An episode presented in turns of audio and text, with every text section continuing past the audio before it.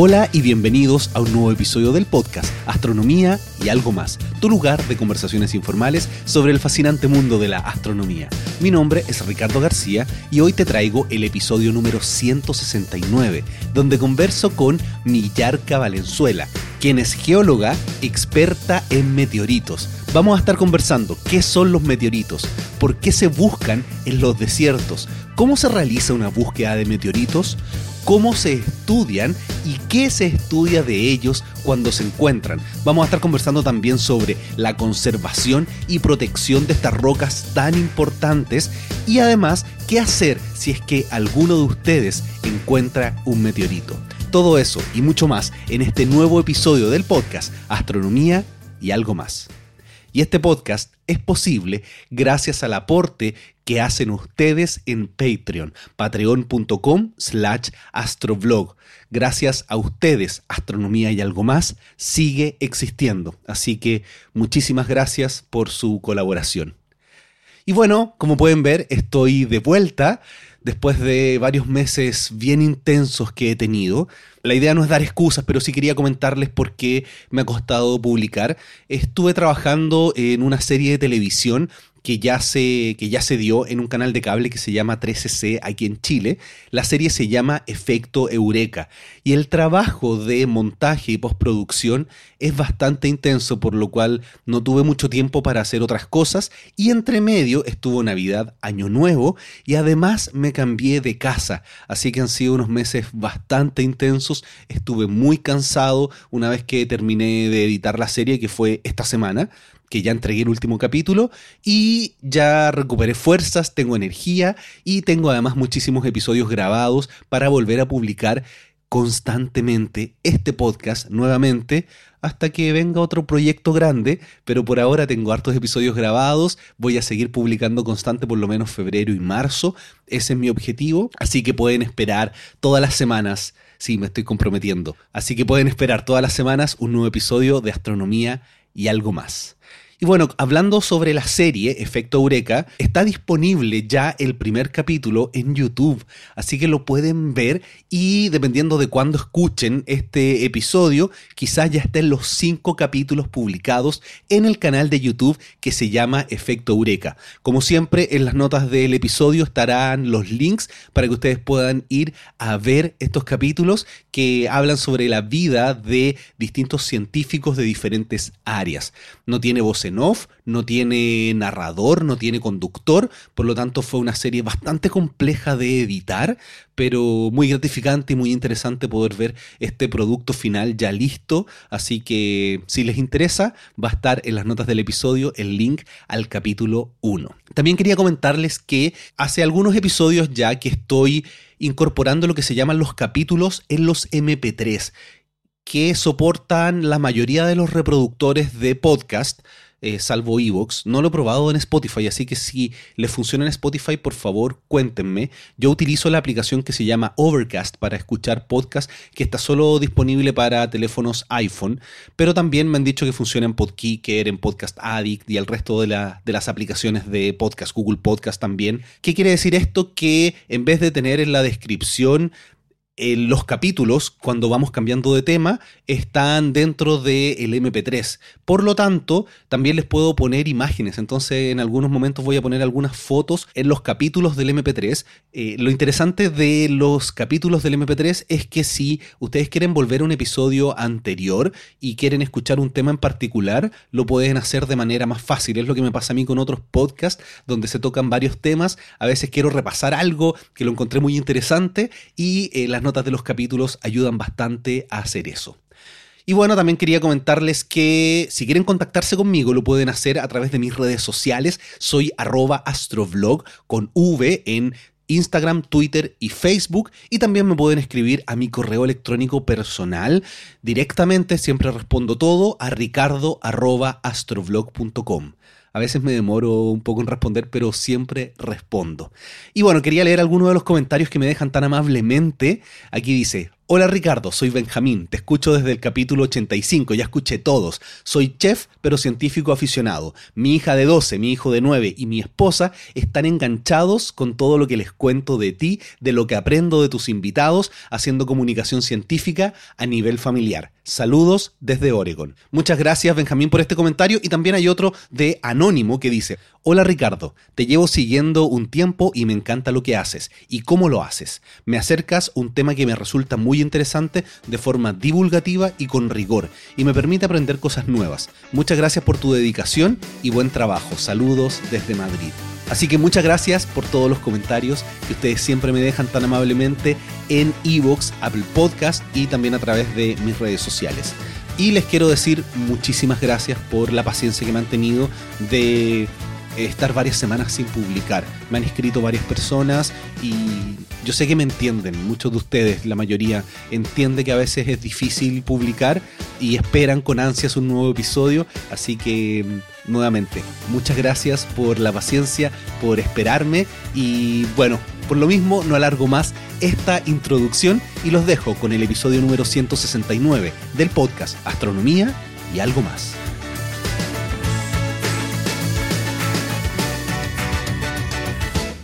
Aquí me encuentro, al fin logramos coordinar con Millarca Valenzuela. Bienvenida al podcast. Muchas gracias, estoy muy feliz también de que lo hayamos logrado. Sí, porque tenemos temas muy interesantes que conversar, algo que creo que no he conversado en este podcast y tú eres la experta, la especialista, así que cuéntanos eh, qué es lo que haces. Bueno, yo soy geóloga de formación pero me especialicé en el estudio de rocas extraterrestres que llamamos meteoritos. Así que hace ya más de 10 años que estoy dedicada a estudiar los meteoritos y en particular los meteoritos que encontramos en el desierto de Atacama, que es un gran lugar para encontrarlos. Así que de eso vamos a estar conversando, de estas rocas, de los meteoritos, de dónde vienen, las diferencias con los asteroides, meteoro y todo eso. Pero antes quiero conocer un poquito tu historia. ¿Cómo alguien llega a dedicarse y trabajar en esta área, siendo que no es un área desarrollada en Chile? Tú has sido pionera en muchos aspectos. Entonces cuéntanos un poquito cómo llegaste a decidir y, decir, yo quiero estudiar los meteoritos. Bueno, fue un camino que tuvo hartas como coincidencias, buenas coincidencias que me pusieron en esa vía. Entonces, yo inicialmente entré, me vine de Antofagasta a Santiago a estudiar astronomía y entré a la Escuela de Ingeniería de la Universidad de Chile. Eso significó tres años de plan común que dan harto tiempo para pensar todo, de repensarlo todo. Además, congelé el segundo año y ese segundo año me lo tomé como un sabático para tratar de entender bien qué era lo que quería hacer, porque me marcó mucho un premio que me gané en tercero medio. Se difundió entre los terceros y cuartos medios, no solamente de Chile, sino que de todos los países que conformaban la Unión Europea, que eran los que ponían la plata para los telescopios. Entonces nos, dijeron que escribiéramos un ensayo sobre ¿qué haríamos con una noche de observación con el Very Large Telescope? Entonces yo en esa época rayaba la papa con las estrellas, imagínate con el desierto de Atacama de fondo. Entonces nuestros carretes, ñoños, eran agarrar el auto de mi papá, yo sin licencia obviamente. Bueno, carrete en Chile fiesta. Eso. y eh, agarrábamos entonces el auto de mi papá, agarrábamos un telescopio chico que teníamos y nos íbamos detrás de las montañas a observar. Sí, no, ese cielo de verdad que es increíble. Eh, bueno, por algo está BLT en ese lugar. Uno se aleja de la ciudad y es imposible contar todas las estrellas porque son demasiadas. No, era una felicidad así. Entonces, bueno, yo rayaba la papa, como decimos acá en Chile, cuando o peinamos la muñeca. Todos los dichos con respecto a cuando uno de verdad le gusta y le apasiona algo. Y eh, de tan apasionada tomé el curso de Teleduc que daban a las 7 de la mañana los días sábados con Hernán Quintana y que te mandaban un libro que era astronomía básica. Eh, entonces estaba completamente impregnada de mis cursos de astronomía eh, por televisión y escribí un ensayo sobre cómo detectar la materia oscura. Perfecto. Es, eso es lo que quería hacer con el VLT. Eso era lo que quería hacer con el VLT, ni más ni menos. Claro. Y, pero además en esa época yo eh, pa- participaba en un grupo literario, estaba en esa época en que uno lo quiere hacer todo. Entonces mi ensayo fue muy, muy, yo sentía que tenía mu- muy, muy filosófico, muy más poético que científico. Ahí con todas las etapas del método científico, pero había una pregunta con respecto a, a el origen del universo y todo eso. Y sin, sin así esperarlo, me gané el primer lugar. Y el primer lugar, el premio, era ir a conocer las dependencias de la ESO en Garching, en Alemania. Teniendo el VLT al lado, te Sí. llevan a Alemania. No, pero no estaba todavía el VLT, Ah, si eso ¿verdad, fue en po? 1993. Todavía no se hacía el VLT. Todavía qué el buena. VLT venía en camino, estaban puliendo los espejos, era un sueño. Entonces fue muy un impacto muy grande para una niña del desierto de Atacama salir, su primera salida fuera del país, a directo a Alemania y Claro. a Garching con, con todos los días con puras charlas de puros seres así iluminados para mí. Claro, porque las oficinas no tienen nada de especial, son no, oficinas. no, es- era pero- el grupo humano. Exacto. Y, y bueno, ahí fuimos entrenados en, en muchas temáticas que eran los temas que íbamos después a desarrollar en el observatorio La Silla, pero con el eh, NTT.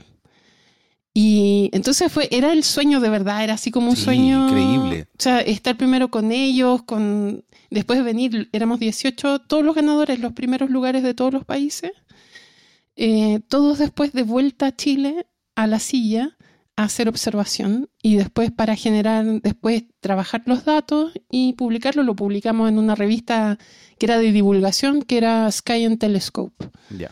como la aventura y a ese grupo le llamaron The Future Astronomers of Europe. ¿Y tienes todavía el, la revista? La tengo. Qué buena. La tengo. Bueno, me he cambiado mucho de casa este año, pero por Estará, ahí en digi- está. estará en digital porque yo he estado suscrito tanto a la Sky and Telescope como a la Astronomy en papel y ahora que tengo iPad en digital es mucho más cómodo. No, no tenía idea, así que ahora que me lo dices la voy a buscar.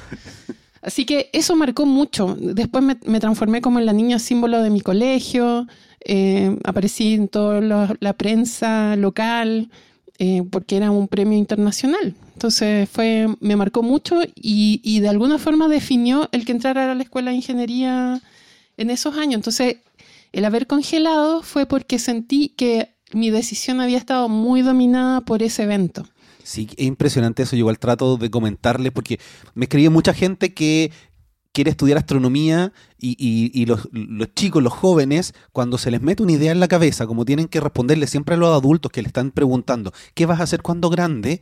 No piensan las otras alternativas y no se dan cuenta de qué es lo que de verdad es estudiar astronomía. Entonces, claro, tú ganaste este premio como que era natural, eh, ir, entrar, estudiar astronomía, pero la verdad es que no era lo que tú querías hacer. No, o sea, era una de las cosas, de las tantas cosas que quería hacer, pero sentía que necesitaba probarlas. Y es muy, Sí. el, por lo menos el sistema actual, eh, no te permite probar mucho, No, sino nada. que te ponen en un track que no estás seguro, sobre todo en esa escuela que es de alto...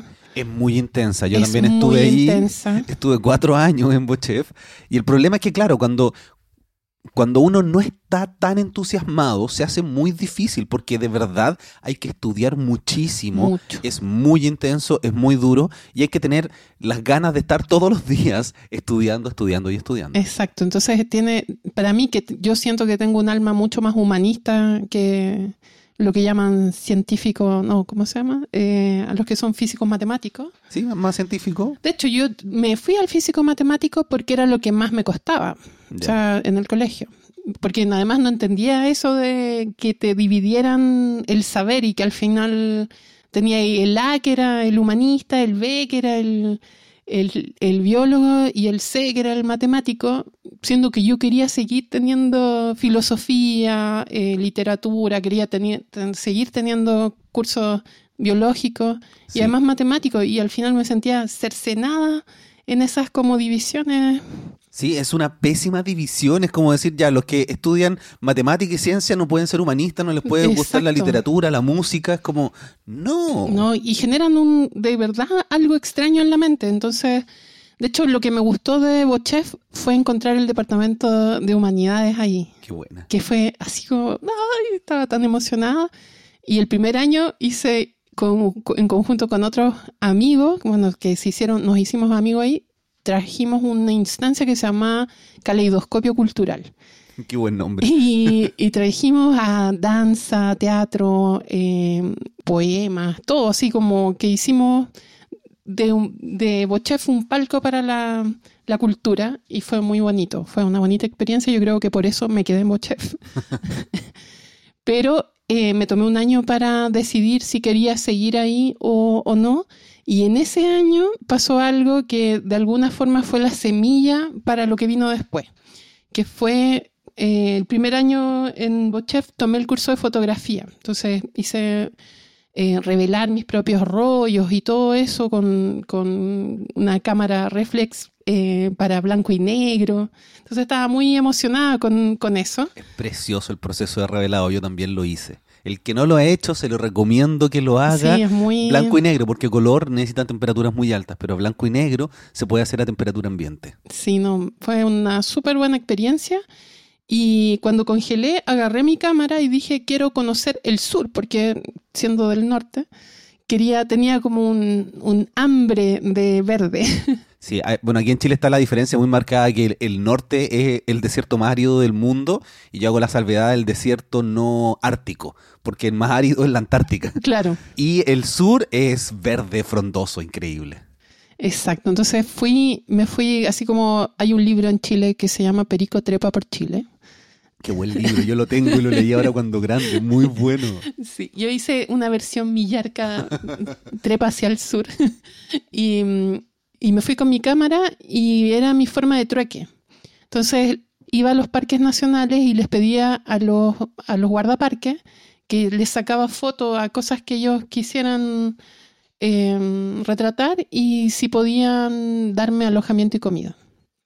Así que me iba a los bosques bueno. Llegaba con las hojitas pegadas en un cuaderno y en la noche cuando me servían, porque me daban desayuno y cena, en la, en la noche llegaba con mi cuaderno lleno de hojas y ellos me iban poniendo los nombres de los árboles. Qué buena. ¿Funcionará hacer eso todavía? Yo voy con una cámara digital. Yo creo que sí, sabes que hay gente maravillosa en todos lados y cuando yo creo que uno va desde un lugar real, la gente te abre las puertas de su casa.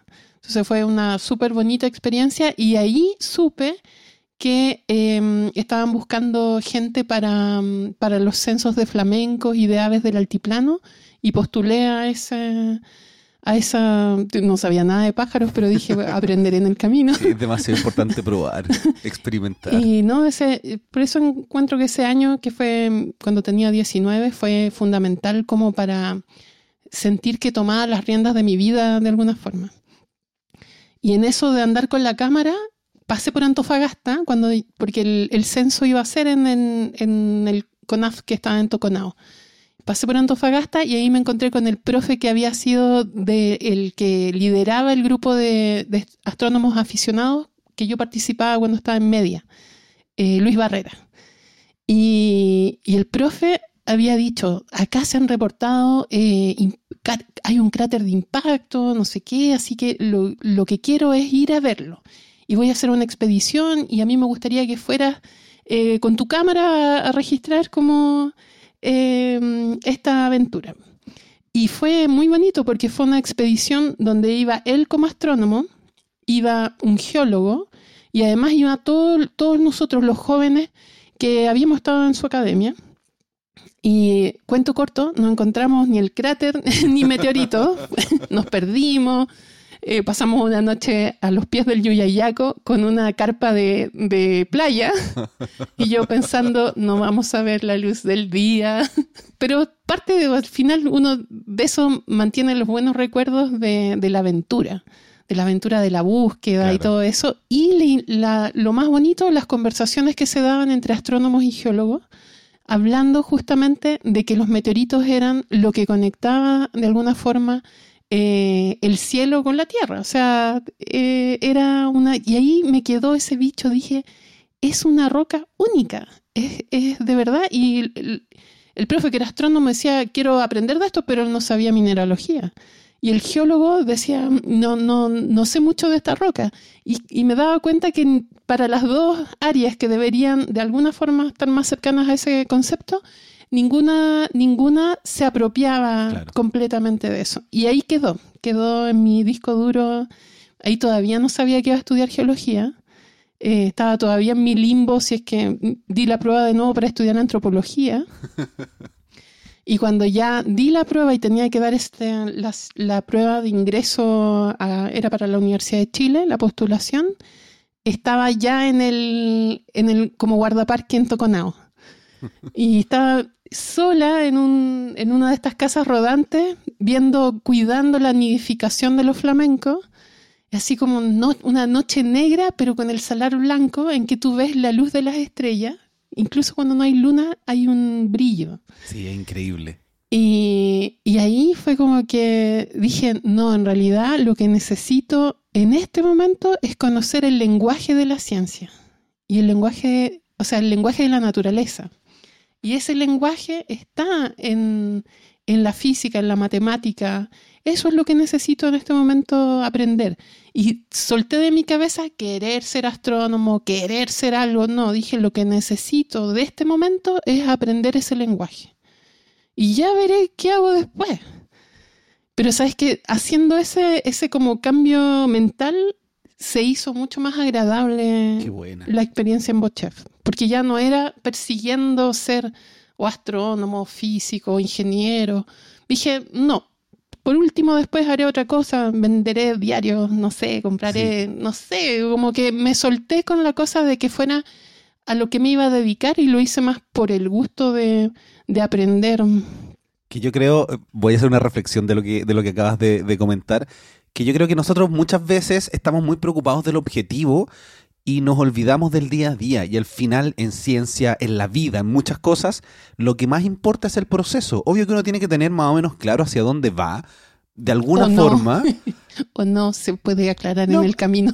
Por eso, ¿no? Uno, uno puede tener claro a dónde va o, o una idea, pero no es porque uno va a llegar allá, si uno puede llegar a otro, a otro, lado, punto. sí. Pero es para decir, en, en tu caso, lo que yo quiero es entender el lenguaje de la ciencia. Ese, ese es un objetivo súper claro, pero te permite disfrutar el proceso, el día a día, y eso es fundamental. Qué, qué, qué bonita la historia. No, y, en- y encarar además los ramos de otro lugar, porque yo lo que veía era como que la gente estaba muy estresada Sí, eh, y además no disfrutándolo, porque yo estaba estresada, pero iba a clase y lo disfrutaba, o sea, y Sí. me sacaba cuatro, no me sacaba ni cinco ni seis claro, un 4 es, Era- es la nota mínima para aprobar. para probar, pero yo me sentía muy orgullosa porque era además con mi propio esfuerzo. Sí, no, qué maravilloso. O sea, ojalá yo hubiese sabido eso, lo hubiese pensado así mientras estaba estudiando en Bochef, porque yo también estaba muy enfocado en el objetivo Claro. y no, y no disfruté el proceso. Sí, pues.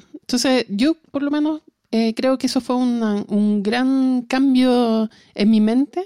Y luego cuando volví, ya no tenía a mis compañeros porque ya estaba Claro. un año. Entonces me tocó hacer casi todo plan común, que son las físicas y las matemáticas, sola.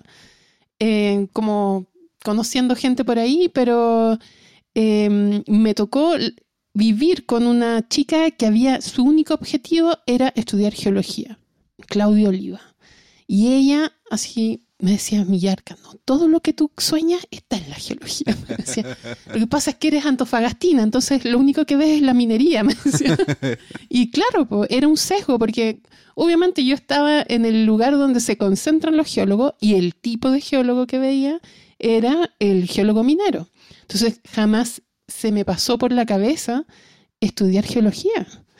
Y ahí, conociéndola a ella y cómo ella transmitía eso, ella me dijo, toma geología general. Y tomé geología general en conjunto con astronomía general. Y me permitió entonces, en, en el mismo semestre, estar viviendo las dos experiencias. Qué buena. Y después postulé a la escuela de verano de las campanas. Y ese fue el momento donde de verdad, mm, así internamente dije, la astronomía no es lo que quiero. Porque lo probé. O sea, eso yo creo que es algo muy importante, como no ponerse como los, los peros antes de probar las cosas. Eh, En este caso yo dije no, porque puedo estar rechazando astronomía por este evento que pasó en el, en, el colegio, que fue este premio, un poco en la rebeldía propia que uno tiene eh, contra los profes, contra los papás, contra...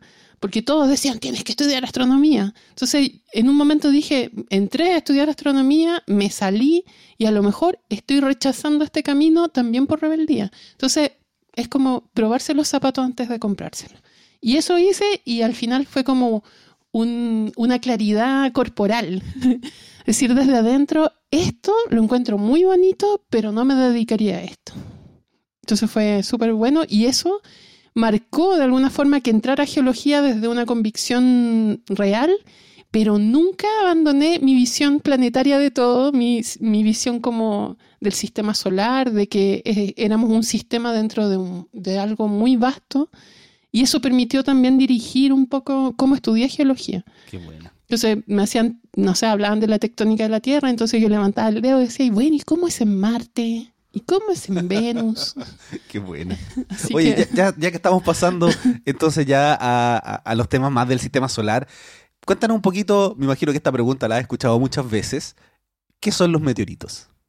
Bueno, los meteoritos son las rocas que nos caen de vez en cuando a la Tierra desde el espacio, pero solo si sobreviven el paso por la atmósfera. O sea, si es que mucho, un gran porcentaje de este material que vamos encontrando mientras la Tierra, nuestra nave va moviéndose, eh, la atmósfera es bien efectiva en evaporar, en destruir, en despedazar esos granitos, esos granitos y cuerpos pequeños que llamamos meteoroides, mientras están volando entre los planetas. Meteoroides mientras están volando, entonces. Claro, cuando están en, trayectoria. Volando, claro, orbitando, en, torno al sol. y son de vez en cuando atrapados por la gravedad de algún, de algún cuerpo planetario. Entonces, lo que vemos en el cielo es este efecto de luz y sonido muchas veces. Que... ¿Has escuchado, me imagino, el sonido de, de, un bólido? Una vez nomás, una vez nomás en el desierto escuchamos así como un como algo y además despedazándose y como cambiando de color. Sí, porque yo también una sola vez lo he visto y lo he escuchado. Estaba en el observatorio de Cerro Pochoco de Achaya y estábamos todos mirando obviamente de noche y veo como una bola de fuego moviéndose y después se escuchó algo y fue como no puede ser esto, ¿qué es? Increíble. Sí. Entonces, hay, que verlo alguna vez en la vida. Claro, y ah, bueno, ahora lo podemos ver mucho más seguido porque la gente alcanza a veces a grabarlo. Entonces, en el... pero, pero grabarlo es distinto a verlo uno. Sí, es diferente. Pero ahora, este año en Cuba fue impresionante también. Lo vieron en Miami y lo vieron en, Cuba. Cómo explotó el, el, blast sónico, eh, que parece como que estuvieran tirando una bomba. Eh, y después la lluvia de piedras, o sea, lluvia de piedra en los techos de, las casas. Entonces es una experiencia mm, única. Lo malo es que la gente tiende, ve el fenómeno y después conecta puntos de líneas de vida completamente diferentes. Entonces vieron incendios en un lugar, vieron el bólido en otro y vinieron y dijeron, no, los incendios los provocó la caída de un objeto lo cual no era así. Bueno, entonces, eh, este fenómeno de luz y que a veces viene acompañado con sonido, este es el... El meteoro. Meteoro, es el, como el evento lumínico y o sonoro em, que va a dejar o no eh, un meteorito. El meteorito es el remanente, o sea, lo que no, no se destruyó y cayó a la Tierra, ese es el meteorito. Claro, entonces cuando las noticias dicen que hay una lluvia de meteoritos, como que habría que esconderse en un búnker. Claro. Pero está en realidad mal, está mal dicho. Está mal dicho. Oye, entonces, ¿y por qué se produce ese, ese destello? Porque es muy característico como, como brilla lo que llamamos una estrella fugaz. Bueno, eso es porque vienen a velocidades muy altas que entran a la, entran a la atmósfera y la atmósfera funciona casi como una pared con respecto a, a o sea, vienen de un, del espacio que es vacío a algo que es denso para un, un meteoroide, que es la atmósfera. Para nosotros se ve que no es tan denso, pero es bastante denso comparado con, el espacio. Claro, no lo, no lo sentimos porque vivimos Nacimos acá aquí. y... Si nos vamos al espacio, ahí, ahí nos vamos a dar cuenta. Claro, entonces eso genera fricción y esa fricción es la que produce este proceso de ablación que va de alguna forma eh, fusionando menos de un milímetro de la superficie de la roca. Ya. Entonces genera altas temperaturas que van a fundir, entonces ¿Qué, se qué- qué tan genera altas las temperaturas? sobre mil grados, Ya. pueden ser más. Las rocas empiezan a fusionar más o menos 900 grados Celsius. Ah, ya lo saben, si quieren fu- fundir una roca Claro. en su casa, 900 grados. Claro, dependiendo de los materiales, Claro. obviamente eso es un rango, pero ya desde los 900 las cosas que son eh, menos refractarias van a empezar a fundir. Y, mm, y entonces va generando ese brillo que es porque se está fundiendo esa capita, esa, esa mm, primera capa de interacción con la atmósfera, eh, que es también la responsable de que genere estos como hoyitos en los meteoritos que sobreviven después cuando los recogemos. Tienen una como una capa negra, como algo muy fino, tienen un aspecto suave, como que fuera una, no sé, como un fondant de estos que les ponen a las tortas, Ya. eh, y además como con la sensación de que le hubieran puesto los dedos estando blando, que se llaman regmaglifos. Y eso es producto de, esta, de estos vórtices cuando va volando que van generando entonces socavamientos del material que dan la impresión como que fueran dedos Claro, porque me imagino que además la roca va girando. va girando, en, en algunos casos va girando. Cuando va girando, esa, esa textura es más, o sea, está como X eh, distribuida en el, en el Ah. meteorito. Pero cuando viene y no rota, entonces se ve la trayectoria de entrada y se ven las líneas por las cuales ese material ha ido perdiéndolo. Entonces, eso para los coleccionistas, que son, son cortezas de fusión eh, orientadas, tienen un valor mucho mayor mm, para los coleccionistas. Perfecto. Entonces empieza a fusionar esta primera capa a menos de un milímetro, a muy altas temperaturas. ¿Por qué vemos este, este destello, este brillito? Eso es lo que va a generar entonces esa luz y que el cambio de color tiene que ver con, con qué es lo que se está fundiendo, qué elementos se están fundiendo. Entonces, dependiendo, bueno, en general los meteoritos, lo que más cae son los, los, los más primitivos, algunos, uno de los más primitivos que se llaman condritos ordinarios. Y esos están hechos de silicato. como si fuera ordinario, Claro, porque es muy común encontrarlo. Claro. pero no tiene nada. Si No. es extraordinario, viene de- de- de- del espacio. Exacto.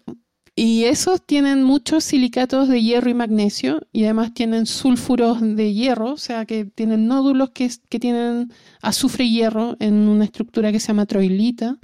eh, y además tienen metal, tienen hierro-níquel, aleaciones de hierro-níquel.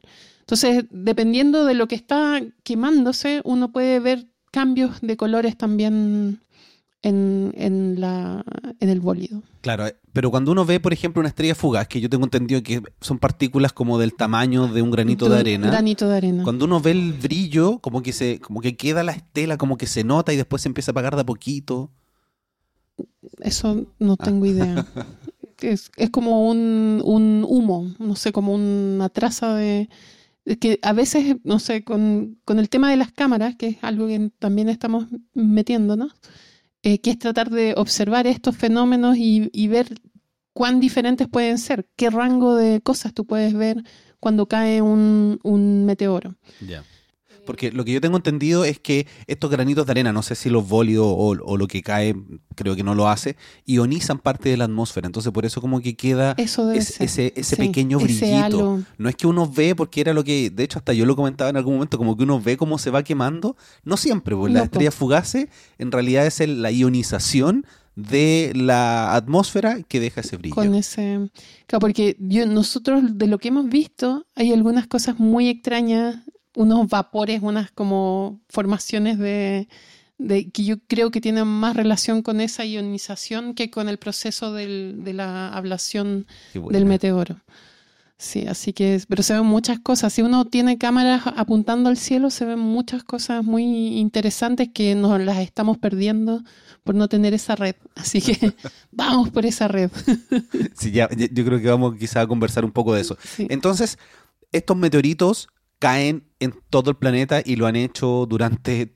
toda la edad Exacto, del- sí. de, de la Tierra, que son 4.500 millones de años. Sí, pero ¿por qué se encuentran o salen a buscarlos en desiertos? Ya, o sea, ese flujo ha tenido variaciones en esos 4.500 millones de años. Eh, al principio, cuando, cuando recién el sistema solar se estaba como estabilizando, eh, todavía, todavía ocurrían algunas, algunos encuentros cercanos catastróficos entre eh, algunos de estos materiales. Los asteroides son la fuente principal de donde vienen los meteoritos que recibimos acá en la Tierra. Em, ¿Y dónde están esos asteroides? Esos están ubicados entre la órbita de Marte y Júpiter, que son, es el cinturón principal. Pero además tenemos otras órbitas que son más internas, que cruzan la Tierra incluso, que es de los, de los Near Earth Asteroids, eh, que hay varios tipos, y que dentro de eso es donde están los ojos ahí atentos porque son, tienen mayor probabilidad de, tener una órbita que cruce la Tierra en algún XT. y con eso entonces genera una alerta de, posible impacto. Entonces, este material está entonces todo el rato cayendo a la Tierra. En los últimos millones de años se ha estabilizado, tenemos un flujo más o menos constante de ese material, eh, pero como se formaron en condiciones que son completamente sin oxígeno, anóxicas, eh, son hiperreactivos al oxígeno. Entonces caen en todas partes, en muchos de ellos caen en los océanos, porque gran parte de nuestra superficie está cubierta de agua, pero eh, los que caen, por ejemplo, en el Amazonas, primero difícil que los encuentren en términos de que va a estar tapado por la vegetación, eso es un efecto. Pero además, si es que pudieran, eh, ese meteorito va a durar mil años o un poco más porque va a empezar a transformarse a minerales más estables en las condiciones terrestres y donde en lugares húmedos ese eh, camino hacia la estabilización va a ser mucho más rápido, que son, nosotros hablamos de tasas de meteorización. Eh, la meteorización es el proceso por el cual entonces estos agentes de la atmósfera, el agua, eh, la humedad, etcétera, van a empezar a interactuar con esta roca y van a transformarla en otros minerales. Y en el, en el caso de los meteoritos, que está lleno de minerales que son estables a condiciones muy diferentes, eso pasa muy rápido si es que el lugar tiene agua. Entonces, los únicos lugares donde ese proceso se, eh, se hace más lento es en los lugares donde hay restricción de agua líquida y esos son los desiertos calientes, el caso de Atacama, por ejemplo, el Sahara, o en desiertos fríos como sería la Antártica, y que es el lugar, el principal lugar donde se hacen las expediciones de búsqueda en el verano antártico. Así que esa es la razón por qué los, desiertos son los lugares de búsqueda, no porque caigan más ahí, sino que porque conviven meteoritos que cayeron el año pasado o los que cayeron ayer con los que cayeron hace mucho tiempo atrás. Y ese tiempo, mucho tiempo atrás, en general para los desiertos calientes, es de 50.000 años y para Antártica se habían encontrado meteoritos de edad terrestre, eso significa cuando entraron a la Tierra, de dos millones de años. Dos millones de años, qué increíble. Claro, pero lo más increíble es que eso estuvo así, todo, todo el mundo que estudiaba meteoritos de desiertos decía, no, no, 50.000 años en desiertos y dos millones a lo más en, en Antártica. Y cuando empezamos a estudiar la colección de meteoritos del desierto de Atacama, encontramos meteoritos de edad terrestre sobre un millón de años.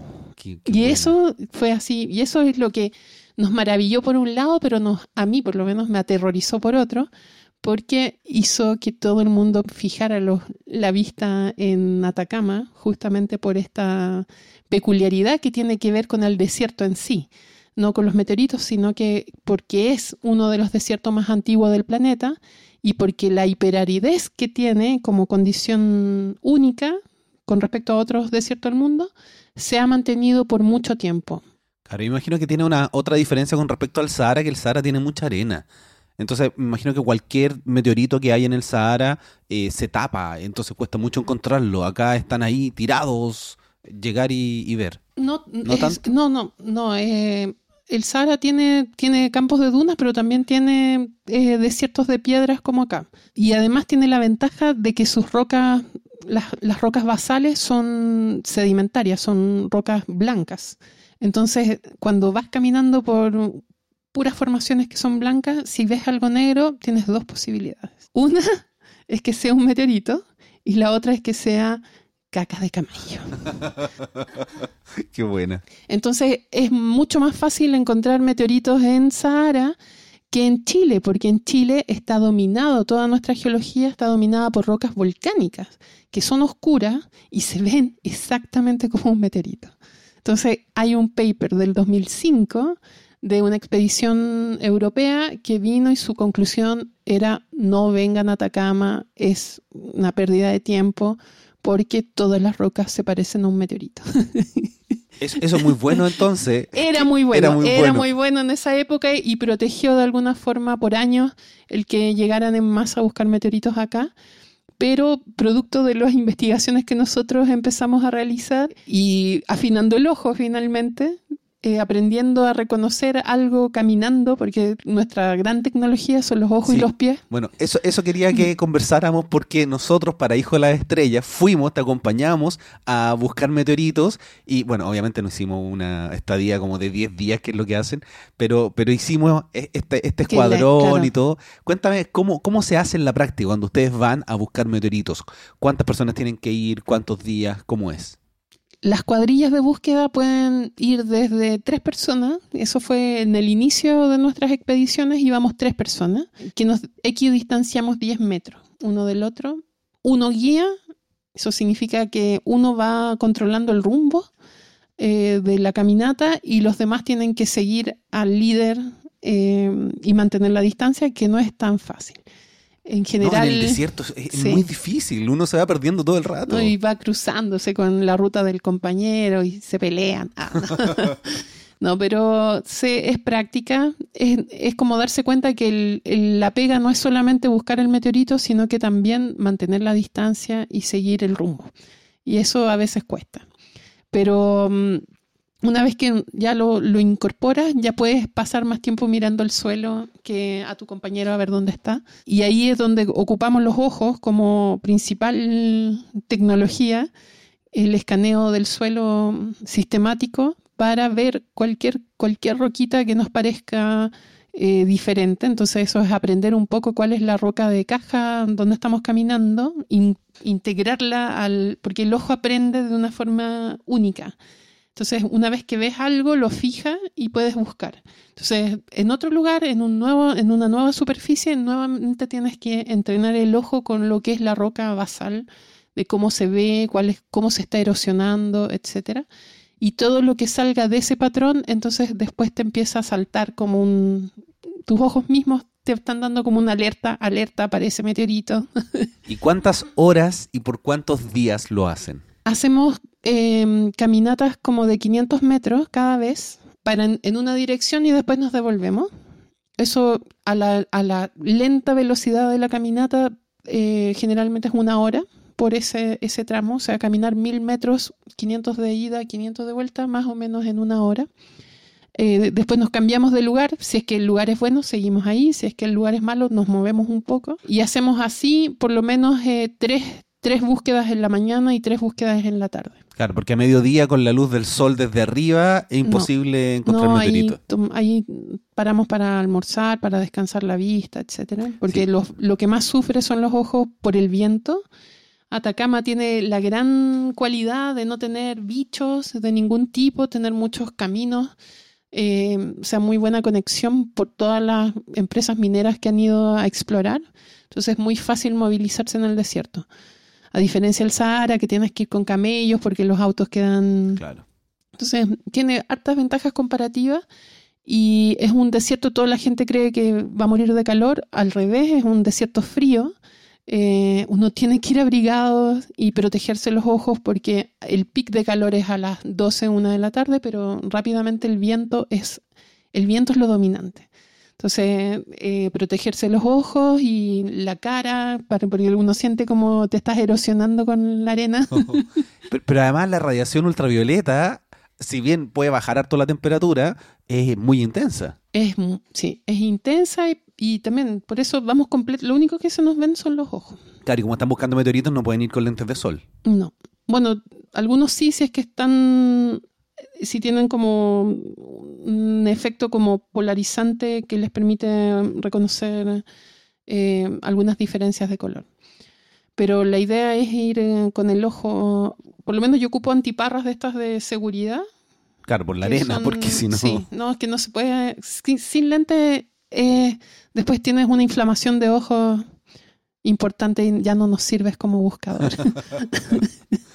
claro. Así que, y es muy entretenido, por lo menos nuestro grupo se caracteriza por tratar de tener así como huella cero en términos de que después de que desarmamos un campamento esté todo tal cual, ocupamos cosas que encontramos en el mismo desierto para hacer fuego, o sea, maderitas y ramitas, no de, obviamente no son de árboles, son de trabajos que la gente ha hecho para, para el ferrocarril o qué sé yo, y ahí vamos, reciclamos, reciclamos y, y, es como también muy bonito como experiencia eh, con la gente que va, que van, es como una escuela de búsqueda de meteoritos, viene gente de, muchas partes del mundo a, aprender. Los que no van a la Antártica con los americanos vienen al, desierto Atacama a buscar meteoritos con nosotros. Y además mm, recuerdo que había algo bien entretenido que hacían que era con la persona que encontraba el primer meteorito de la campaña. Claro. ¿Qué es lo que se hace? Bueno, inicialmente, como encontrábamos muy poquito, el incentivo era un pisco sour al final de la jornada. Pero después de que empezó, empezamos a encontrar muchos meteoritos, tuvimos que em, bajar esa, solamente el primero de, em, de, del día. Porque antes era como el primero de cada uno de los miembros de la expedición, pero ahora ya tenemos expediciones que a veces son de 15 personas.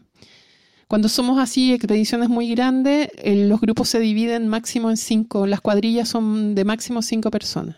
Entonces podemos partir, por ejemplo, 10 caminando con dos líderes y cuando llegamos al punto final, entonces nos separamos y seguimos buscando por el lado contrario. Y así abarcamos más área entre dos, dos grupos de búsqueda.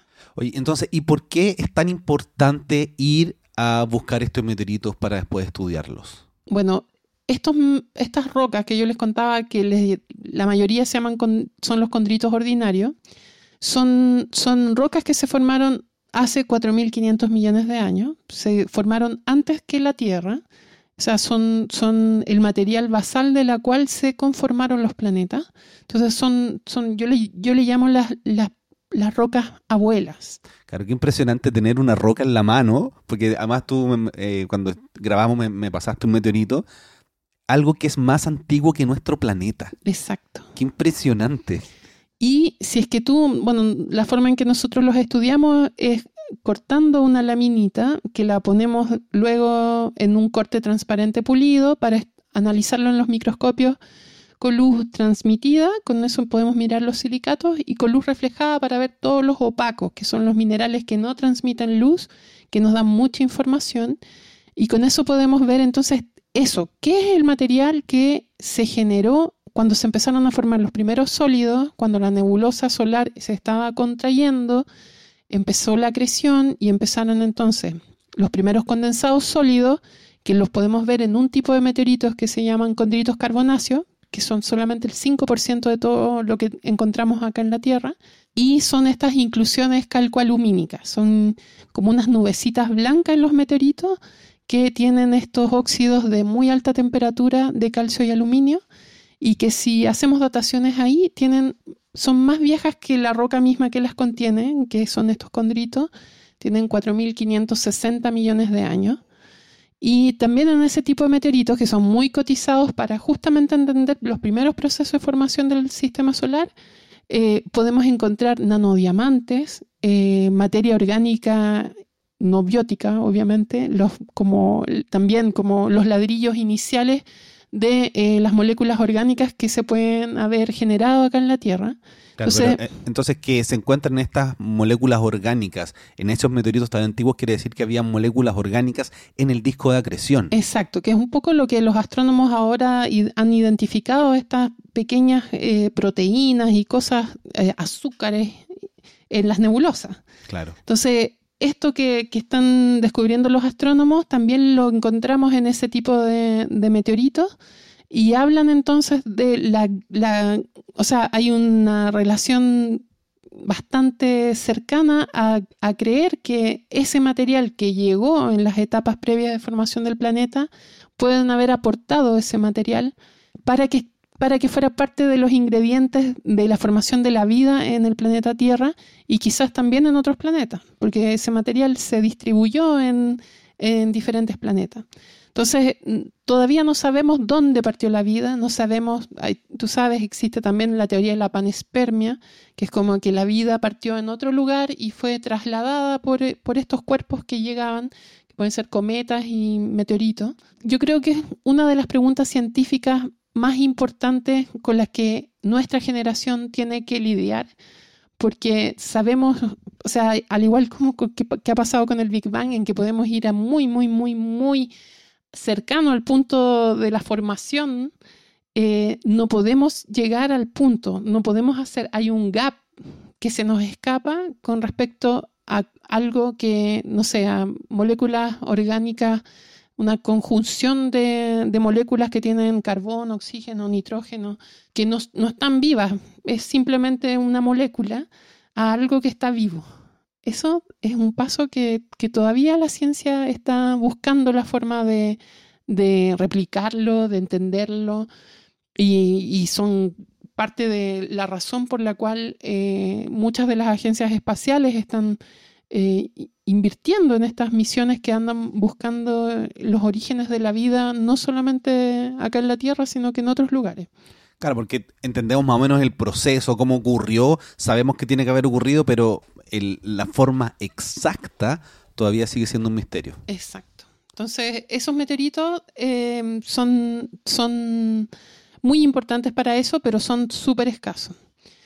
Em, y los otros, los condritos ordinarios, nos muestran el paso de eso que era lo más primitivo. O sea, si nosotros los carbonáceos los, los medimos, tienen la misma composición de los elementos no volátiles de la fotosfera del Sol. O sea, es lo más cercano a lo que es la composición de la nebulosa solar. Qué buena. Entonces, tener algo que no es, no es un espectro, no es una luz, es algo material que tienes en tu mano que después lo, fragmentas para meterlo y analizarlo, tiene un valor que es único. O sea, es, yo le llamo como una piedra de roseta para tratar de descifrar este proceso de formación planetaria.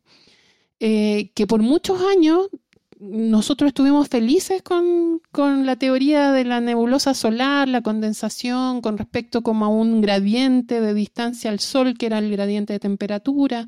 Entonces, obviamente, lo más, lo más resistente a la temperatura se formaba cerca del Sol, lo más eh, volátil se formaba fuera, más lejos, hasta que empezamos a descubrir exoplanetas y se nos mandó a la punta del cerro toda nuestra... todo, todo, todo. Todo funcionaba maravilloso con el sistema solar, pero empezamos a ver que en el universo se daban otras configuraciones del sistema solar. Sí, planetas más grandes que Júpiter, mucho más cerca que Mercurio de su estrella, cosas extrañísimas.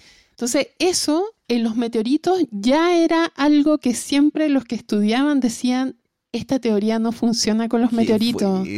¿Por qué? Porque encontramos una roca que tiene la matriz con puros minerales, incluso con agua en la estructura, conviviendo con, con cóndrulos, que son unas esferitas de, de, silicatos de hierro y magnesio, que solo se forman a muy altas temperaturas, con las inclusiones calcoalumínicas, que son las más, las más, el primer condensado a muy alta temperatura. Entonces mostraba dos, dos ambientes completamente diferentes conviviendo en una misma roca. Entonces, acá hay una mezcla de componentes. ¿Cómo explicamos eso?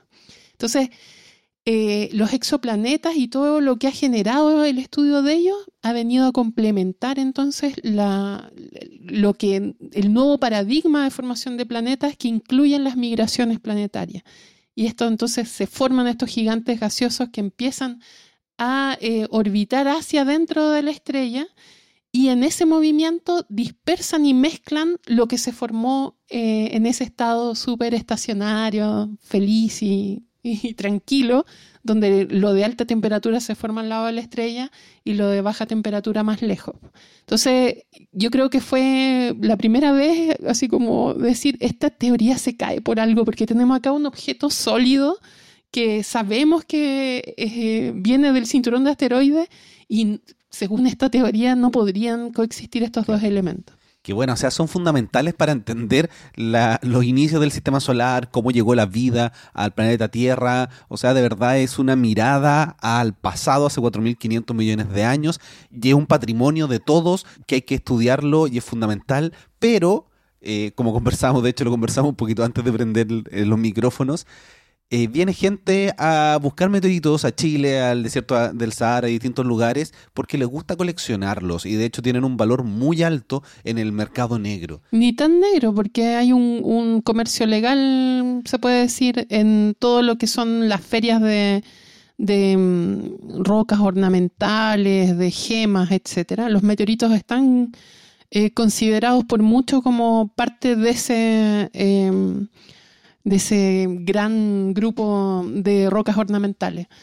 Pero son más que eso, o sea, la diferencia con, los rubíes, con los zafiros, con, las rocas extrañas, etcétera, es que no se formaron en la Tierra, se formaron en otros lugares y tenemos entonces grandes posibilidades de seguir completando el puzzle de información de, de la formación del sistema solar gracias a esos eso es como que nos cae una piecita del puzzle. Claro. Entonces, hay un organismo científico que es la Meteoritical Society que, que generó lineamientos de cómo operar con esto. La UNESCO los declaró patrimonio de la humanidad a los meteoritos, pero dejó que cada país viera cómo iba a funcionar con meteoritos que cayeran en su territorio. Y en general son pocos los países que han protegido los meteoritos. En general han sido em, países que han tenido una urgencia producto de algo, de algún evento. Por ejemplo, en Argentina, Campo del Cielo, un meteorito que son toneladas y toneladas de un, del meteorito que también es muy poco común, que son los hierros, o sea, un meteorito completamente de hierro, que ellos portan información de la diferenciación planetaria, porque sabemos que todos los planetas tienen silicatos en sus cortezas, silicatos más densos en el manto y en el, en el núcleo tienen concentrado todo lo que son las fases metálicas, el hierro, el níquel y todos los otros elementos que son, llamamos siderófilos. Y, y, entonces esos meteoritos son como los núcleos planetarios de, de protoplanetas de que, que, a lo mejor no fueron nunca planeta, que en, estas múltiples colisiones al inicio del sistema solar, eh, muchos de estos que, que iban a ser planetas eh, por choques, por impactos, se fragmentaron y soltaron esto que era ya el material diferenciado. Entonces, Argentina tuvo que tomar una decisión rápido porque llegaron coleccionistas privados de todo el mundo con helicópteros a llevarse masas que eran de cientos de toneladas. Oh. Y tienen una forma de reaccionar mucho más rápida que la de los chilenos, tengo que decirlo, y tomaron medidas en las cuales dijeron los meteoritos argentinos son patrimonio cultural. Claro, y Argentina también tiene un gran desierto. La Patagonia Argentina es un tremendo desierto donde imagino se encuentran muchos meteoritos. No, no se han hecho campañas y no se encuentran tantos porque es, más húmedo que Atacama. Perfecto. Entonces, eh, encuentra, pero a, la tasa normal, que la tasa normal es menos de un meteorito por kilómetro cuadrado. Ya. En cambio, en Atacama tenemos sectores, no, no es todo el desierto de Atacama, pero hay sectores que tienen densidades sobre 150 meteoritos diferentes por kilómetro cuadrado lo que es de verdad, de verdad, órdenes de magnitud diferentes a cualquier otro lugar del no, mundo. Impresionante. Entonces, y no vamos a revelar, no vas a revelar cuáles son. No, obviamente. Pero ya no, no tengo que hacer mucho porque ya hay, también como científicos nosotros estamos obligados a publicar, o sea, parte del financiamiento que recibimos acá en Chile y también en el extranjero, eh, es justamente para divulgar ciencia y para mostrar estas cosas. Entonces, esa, tratamos de no dar las coordenadas hasta el final, pero hay un momento en el cual uno tiene que revelar por lo menos el área.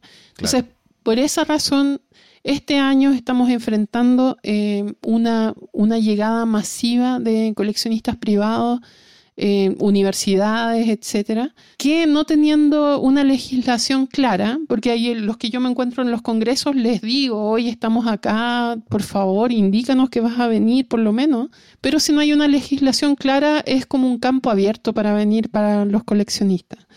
Y a mí por muchos años me costó entender eso porque tenía un apego a la ciencia, a la parte científica de un meteorito.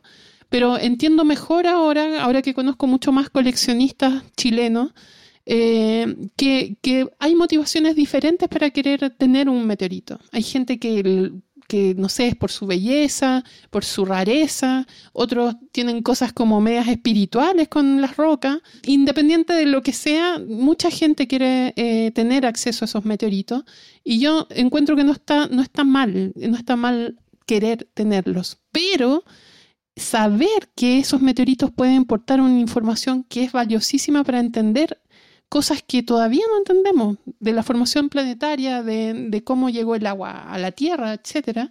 Entonces, preservar por lo menos parte de ese material para estudios científicos debería ser como una, un, dictamen ético, no sé, como de, de, decir, o sea, es una roca, no es cualquier roca, es una roca que trae una información especial y no se necesita todo el meteorito para, para, estudiarlo, se necesita por lo menos 20 gramos. Entonces, en general, cuando presentamos un proyecto de ley en el 2017, eh, no era para prohibir la búsqueda de meteoritos ni nada, sino que era normarla para que los que buscaran meteoritos después entregaran 20% de cada meteorito a un repositorio, que se creó el repositorio en el Servicio Nacional de Geología y Minería acá en, Santiago, de Chile.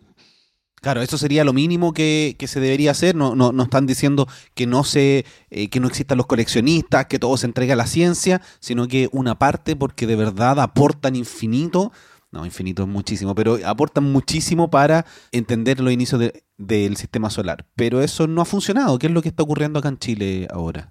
Actualmente, bueno, se ha presentado como proyecto de ley dos veces por dos senadores y no ha, no ha prosperado.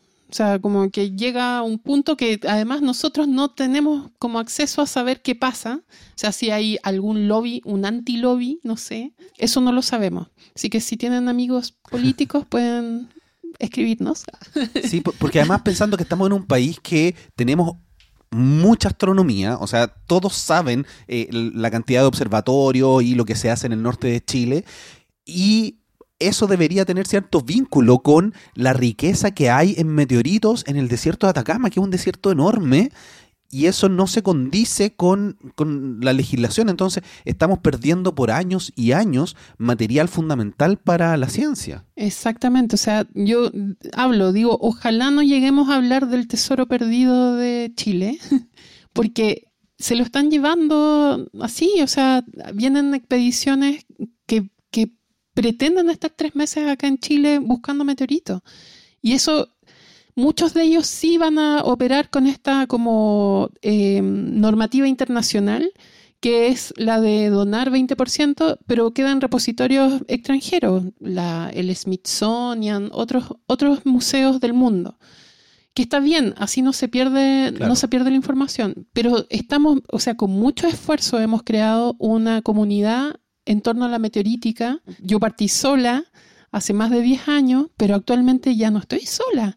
O sea, en varias universidades se ha sentado eh, las memorias de título de geólogos eh, estudiando estos meteoritos, clasificándolos, yendo con, como, por un poquito más de ciencia de lo que pueden decir. Y, tenemos que dar un salto sustancial, yo creo, en los próximos años, de posicionarnos a lo mejor como el país en Sudamérica que tenga esta excelencia científica, que haga mejor ciencia con, con este material que, además haga la, sincronía con, con otras ramas de la ciencia como la astronomía, que acá en Chile no está dominada por gente que estudie sistema solar. No, no tenemos, yo no conozco a nadie que se dedique 100% a sistema solar. No, 100% no, hay algunos hay alguna gente que hace algo con, con Trans-Neptunian Objects, eh, con, otras, con otros objetos, pero no, no directamente con asteroides, porque los super megatelescopios que tenemos acá nos han puesto en otro tipo de astronomía también.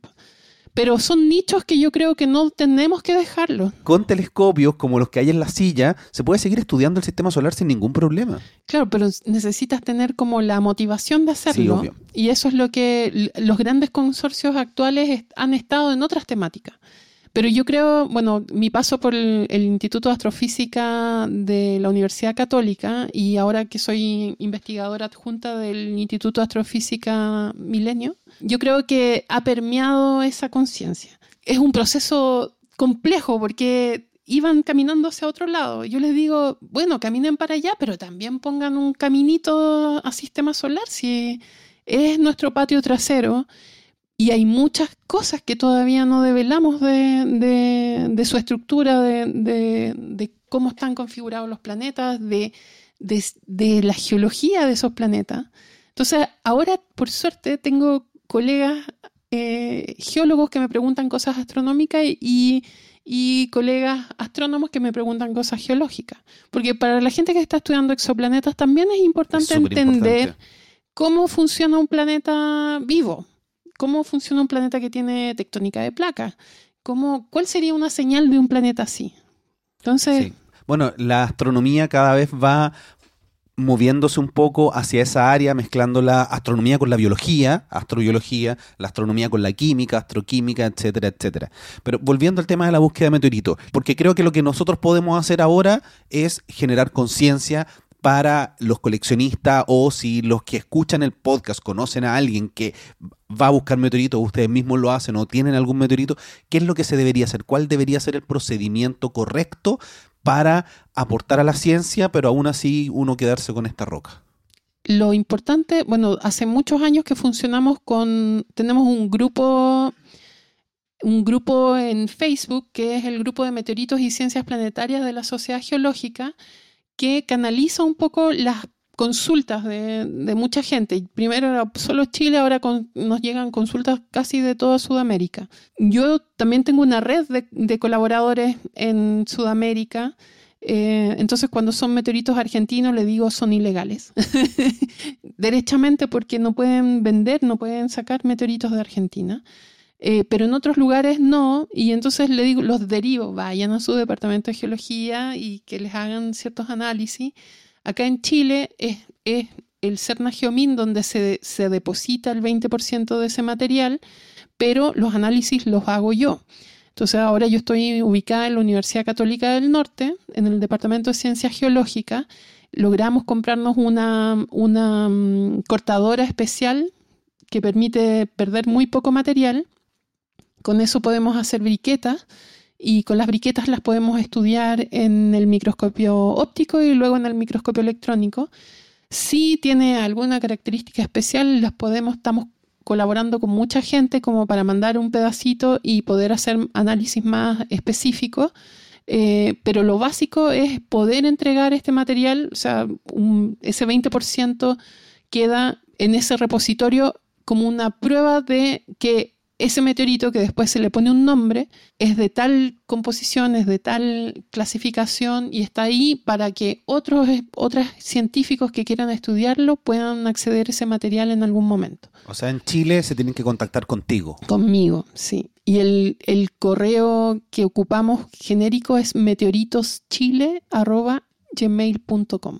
Perfecto, meteoritochile.gmail.com si es que llegan a encontrar un meteorito aquí en Chile. Pero además recuerdo que es importante tener algunos registros de el lugar y la forma como cayó. Exacto, entonces si uno encuentra una roca que es extraña, lo importante es tratar de localizar ese punto en un mapa o con referencia, uno, si no anda uno con un GPS, el GPS es lo más... Sí, pero hoy día en el teléfono uno abre la aplicación, eh, hay aplicaciones de GPS, te dicen las coordenadas bastante exactas. Claro, pero por ejemplo en el desierto de Atacama hay varios sectores que no tienen cobertura, no todos tienen cobertura. Entonces lo importante es tener como ciertas referencias. Claro, pero, el teléfono utiliza el GPS. Tiene, Bueno, no siempre se contacta bien, a veces utiliza también el Wi-Fi, el Bluetooth, pero si uno espera el tiempo suficiente, debería uno tener las coordenadas correctas. Sí, si lo tiene con carga. claro. Es que en general la gente que está en el desierto a veces está por explorando, eh, O sea, es una realidad diferente el desierto de Atacama al resto del país. Claro. En términos de que es, es, una vastedad y de verdad que a mí me toca ir, muchas veces está sin conexión, está sin batería, está sin... Entonces yo ocupo el GPS sí. propiamente no, tal, pero... Sí, es enorme. De hecho, las personas que han hecho el recorrido en vehículo o en bus desde, no sé, La Serena hacia Antofagasta, hay un tramo eh, al norte de Copiapó que de verdad uno anda muchas, muchas horas y no hay es nada. muy, muy, muy... Nada. Sí, es nada de nada por mucho tiempo. Por muchas horas, seis, siete horas, sí. sin encontrar civilización ni un pueblo, nada. Nada, nada Es nada. impresionante Sí. lo inmenso del desierto. Inmenso, vasto y despoblado. Y entonces, despoblado. tienen que hacer un registro, ya sea por GPS, por el teléfono o, O eh, en el mapa. de, puntos puntos de referencia. Tratar de no someterlo a nada líquido. O sea, los geólogos en general venimos y chupamos las rocas. Venimos y le pasamos la Sí. lengua para ver mejor. Generalmente esa es la razón que esgrimimos para hacer esa cosa muy asquerosa. Eh, no lo hagan. O sea, esperen y límpienlo con un, con un trapito, con un papel.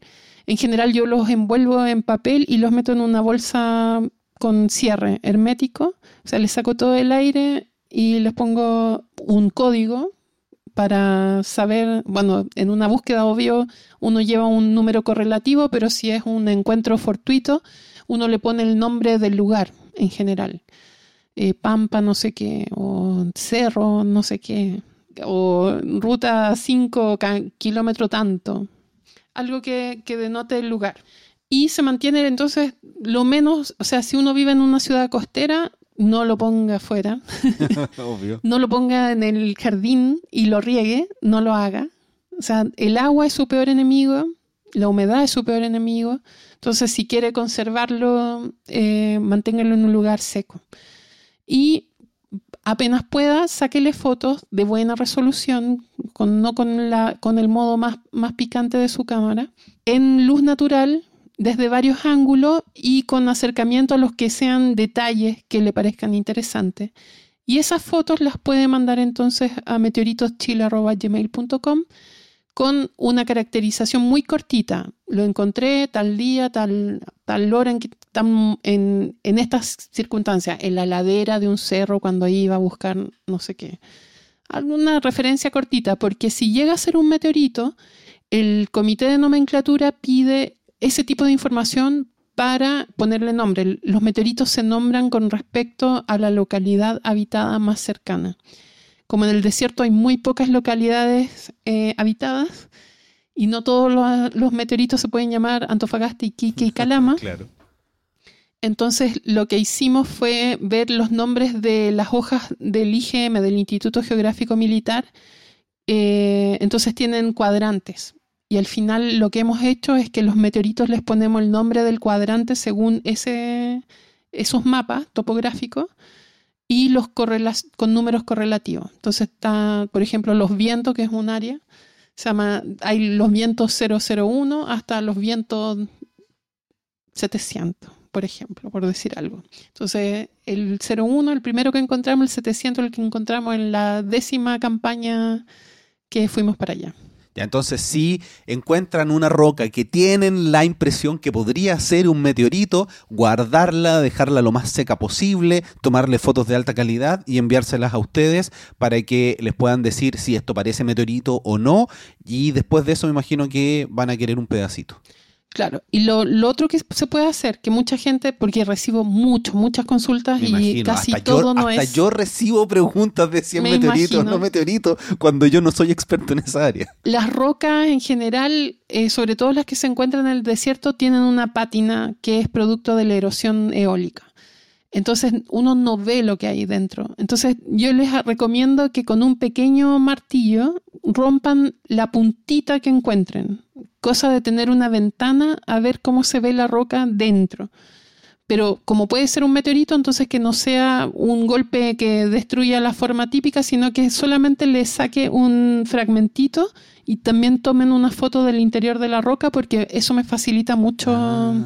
Sí, lo otro es con una de estas lijas de, de cañerías, de cosas así, pasarlo, la puntita eh, de estos en estas lijas con tres, tres tamaños, una gruesa, una mediana y una suave, una de las más finas. Entonces uno genera una superficie donde puede mirar el interior con, sin, sin tanta rugosidad. ¿Hay algún lugar donde la gente pueda eh, ver así una lista de qué es lo que hacer para saber si es meteorito o no es meteorito antes de tener que enviarte el correo? En, el, en este grupo de Facebook, hay, si se meten en la parte fotos, hay, hay un diagrama de flujo que dice, ¿tiene esto? Sí, ¿tiene esto? No. Bueno, como siempre lo voy a dejar vinculado en las notas del episodio para que vayan, eh, se unan al grupo de Facebook y, y vean todos lo- los pasos. Exacto, eso. Bueno, ya hemos conversado bastante rato, eh, pero quiero hacerte las preguntas finales que siempre le hago a todos mis entrevistados. Si tuvieras la posibilidad de viajar en el tiempo y conversar con algún personaje de la ciencia, ¿con quién sería y por qué? No sé, me gustaría, Leonardo da Vinci es alguien que, que me gustaría mucho conversar con él. Y además que no solamente es de la ciencia, es como del conocimiento, diría yo. Y el arte. Del- o sea, no, por eso, porque Sí. para mí, o sea, la ciencia no está desligada de todo el resto No, de las nada. cosas. Entonces, me gustaría conversar con alguien que tenía esa mirada, o con Goethe también, me gustaría, que, que él también tenía una visión muy, muy sui generis de, de la naturaleza, de, no sé, tenía te- teorías sobre la luz, teorías sobre la luz, tenía eh, una forma muy humana, o sea, son humanos que vivieron como en todo su potencial, todo eso que traemos, la ciencia, el arte, la filosofía. Entonces, yo creo que, no sé si sería una pregunta en específico, yo creo que sería claro. conversar. Con Da Vinci, qué, qué interesante. Ellos dos, ellos dos, Da Vinci y Goethe. Y recomendaciones, algún libro, algún documental, algo sobre tu área o que hayas leído hace poco y que quieras recomendar. Hay un documental que va a ser estrenado, yo creo que este año, eh, realizado por Diego Blade de la productora Glaciar. Se llama Tráfico Ilícito. Y es una mirada muy. Bueno, yo vi el capítulo, el, el capítulo mm, asociado a meteoritos, que yo le decía no es tráfico ilícito porque no tenemos legislación. Me decían no, pero lo queremos presentar porque, porque es un tema que está ocurriendo así Sí. de forma muy grotesca en Chile y nadie se pronuncia. Y hemos visto los esfuerzos que ustedes han hecho por poner el tema y no pasa nada. Y ellos viajaron a la feria de venta de, de estos coleccionistas privados en Tucson, en Arizona, y, y hablaron con los coleccionistas que estaban vendiendo Imilac, por ejemplo, que es un meteorito em- emblemático chileno, una palacita hermosa, cortada, cercenada en miles de, de Oh. fragmentos vendiéndolo. Eh, habla también con, con los curadores, los que están a cargo como de la Meteoritical Society, que además la colección de meteoritos chilenos está en el extranjero, no está acá. Entonces es súper interesante cómo muestran los diferentes puntos de vista. Me entrevistan a mí, entrevistan a los coleccionistas eh, privados locales, los chilenos, entrevistan a los, a los que vienen a arrasar y no, no vienen solamente a Chile, vienen van a todos los países. E entrevistan a científicos de las universidades de California, en Francia también. Entonces, esa va a estar, yo creo que lo van a lanzar, eh, no sé, en los siguientes meses. Y yo creo que es un... Además hay otros capítulos sobre fósiles, sobre otras cosas. Yo creo que va a estar muy bueno, así que se los recomiendo. Pero me imagino que eso va a estar solamente aquí en Chile. No lo sé. A lo mejor va a tener algún link. No lo sé. Bueno, si escuchan esto cuando ya está publicado eh, el documental o la serie, eh, lo voy a dejar en las notas del episodio para que Eso. lo puedan ver si es que está también disponible en otros lugares. Sí. Yo no sé si viste One Strange Rock. Me encantó y la ocupo de material con mi curso de geoquímica exógena. Sí, yo quería recomendarla porque yo la acabo de terminar de ver y me pareció maravillosa. De verdad, hace mucho tiempo, ni siquiera con la nueva de Cosmos, me emocioné tanto como con One No, Strange no. Rock. Es muy bonita y la forma como están contadas las historias, de verdad hace que uno llegue a sorprenderse, que es lo maravilloso de la astronomía de, y, y de la geología y de la ciencia, de cosas que uno da por hecho, pero que son maravillosas. El cerebro, la formación de, de- de- de la Tierra, de la vida en la Tierra. De Sí, verdad pues. que... De hecho, hay un capítulo muy, muy bonito, muy, muy impactante acerca de, de la función ecológica del Amazonas.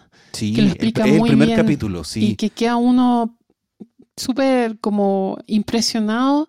Entonces, después yo la vi antes de que pasaran los incendios eh, y quedara como toda esta, toda la gente así, ah, no, si son incendios locales. y y Sí. uno se da cuenta que es el pulmón del planeta lo que se está quemando. Entonces, eh, son, yo creo que yo agradezco como la nueva generación de cineastas que están haciendo, mostrando de una forma muy sensible nuestro planeta, como desde una visión que integra, porque ese- esos capítulos además muestran a la gente, muestran a los que están viviendo ahí, a los que, o sea, esta es una historia humana, o sea, finalmente si el problema del cambio climático no, no, no les va a afectar a la Tierra en sí misma. Claro, nos va a afectar a nosotros. es a nosotros, a nuestra historia humana y al- además somos responsables de nuestros hermanos menores que son las especies de la Tierra. Sí, bueno, y también eh, reco- recomiendo One Strange Rock, que está disponible en Netflix, porque además hay un capítulo también donde hablan sobre los meteoritos, Sí. sobre eh, la formación del sistema solar. De hecho, cuando pienso en el Sahara, pienso en las imágenes que mostraron en One Strange Rock de la gente yendo a buscar meteoritos y todo este mercado extraño que se da. Exacto. Sí, muy, muy bueno. Es una gran serie. Y también eh, yo he participado contigo en, en- en al menos dos series, que, eh, bueno, en Hijo de las Estrellas también Sí. fuimos a acompañarte en esta búsqueda de meteoritos. Hijo de las Estrellas está solamente disponible por ahora en Chile en la plataforma del CNTV, que es el fondo que obtuvimos para hacer la, la serie. Pero ya va a llegar a otros lugares. De hecho, yo sé que está, no sé si todavía, en los vuelos de desde y hacia Sudamérica en Latam. Ah, qué genial. No están todos los capítulos, pero siempre van dando capítulos distintos de a tres Mm. capítulos diferentes. Y no puedo adelantar mucho, pero se viene a, a varios lugares de- del planeta van a dar Yujú. Hijo de las Estrellas. Y también en Chilenautas. Chilenautas. Cuando grabamos Chilenautas también estuvimos aquí en el Museo de Historia Natural y, y no, y había un meteorito muy Sí. grande. Increíble ese meteorito y ahí estuvieron conversando con Andrea Baid, que era la conductora. eh, y bueno, todavía no está disponible, pero en algún momento se va a subir eh, a YouTube Chilenautas. Sí, genial. Así que esas son las recomendaciones. Sí, Eh, muy, muy buenas, muy buenas. sí, me imagino que te- tenemos muchísimo más que hablar de meteoritos y todo. Espero que nos podamos juntar quizá en algún futuro para conversar Sí, nuevamente. Y a los radio escucha. yo les digo, yo les digo oyentes. Oyentes. Ah, ¿verdad? Porque es más amplio. Eh, bueno, nos pueden seguir en es arroba meteoritos.sgch, que es eh, el grupo de meteoritos y ciencias planetarias de la Sociedad Geológica. Eso es en Twitter, No, eso es en Facebook. Facebook Y en, en Twitter es arroba meteoritos chile. e Instagram. Instagram no tenemos. No- nunca. Además que no me da abasto No, las redes sociales, pero tra- tratamos de poner cosas. O sea, cuando hay charlas, cuando información en general de lo que está pasando. eh, es importante, por ejemplo, tratar de, si ustedes ven algo en el cielo, eh, saber cómo describirlo eh, y aportar información, ser parte de, de lo que se llama ciencia ciudadana también. O sea, no, no, no quedarse con la información anecdótica, sino que lo que están viendo también puede descifrar algo. Entonces, eh, compartirlo con nosotros, ya sea eh, por esos medios, Facebook o Twitter, o eh, al correo meteoritoschile.gmail.com. Así que ya saben, estén atentos mirando el cielo, mirando el suelo, porque podrían ser un aporte para la ciencia. Eso. Bueno, Millarca, muchísimas Muchas gracias, por este por tiempo. invitarme. Qué bueno, Cariños a todos. muchas gracias. Chao.